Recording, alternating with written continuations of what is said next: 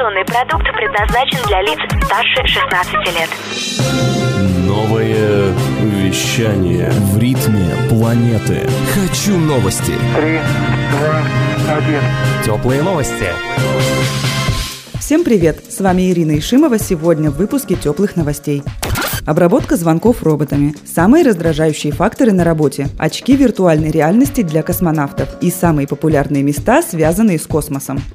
В 2019 году в колл-центрах России каждый седьмой звонок будут обрабатывать роботы. Об этом сообщил РИА Новости глава и сооснователь платформы для разработчиков коммуникационных сервисов и приложений Vox Implant Алексей Айларов. По словам Айларова, роботы-операторы уже берут на себя задачи сбора обратной связи, подтверждения заказа или доставки, а также дают простые консультации при входящих обращениях. По прогнозам Vox Implant в 2019 году до 15% от всех звонков, происходящих между бизнесом и клиентами на территории России будет обрабатываться в автоматическом режиме. По данным компании, при сборе обратной связи робот дозванивается до 80% абонентов. Из них 53% вступают во взаимодействие с искусственным интеллектом.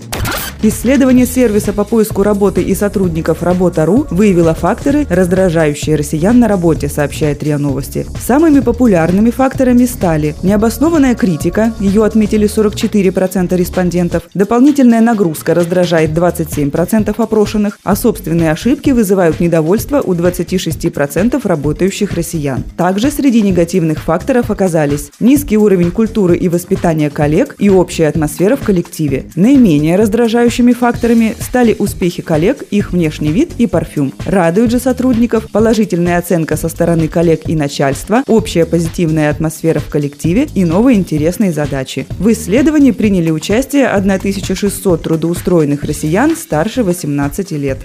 Космонавты на МКС получат очки виртуальной реальности. Об этом рассказал в интервью РИА Новости директор Института медико-биологических проблем РАН Олег Орлов. Очки предназначены для создания благоприятного психологического климата и разгрузки космонавтов после рабочего дня. На данный момент институт проводит четырехмесячный изоляционный эксперимент «Сириус», где шесть добровольцев находятся в условиях, имитирующих полет к Луне. По итогам эксперимента данную технологию предложат использовать на МКС. Напомним, международный проект «Сириус» направлен на исследование медико-психологических рисков при длительных пилотируемых космических полетах и эксплуатации орбитальных баз.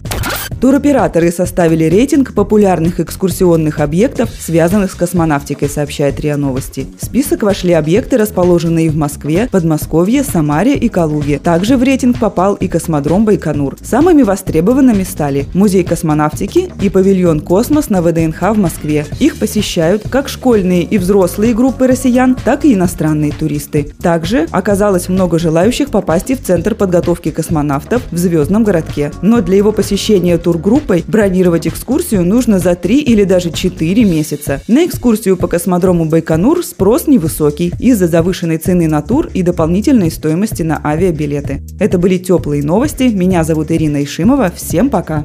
Новое вещание. Теплые новости.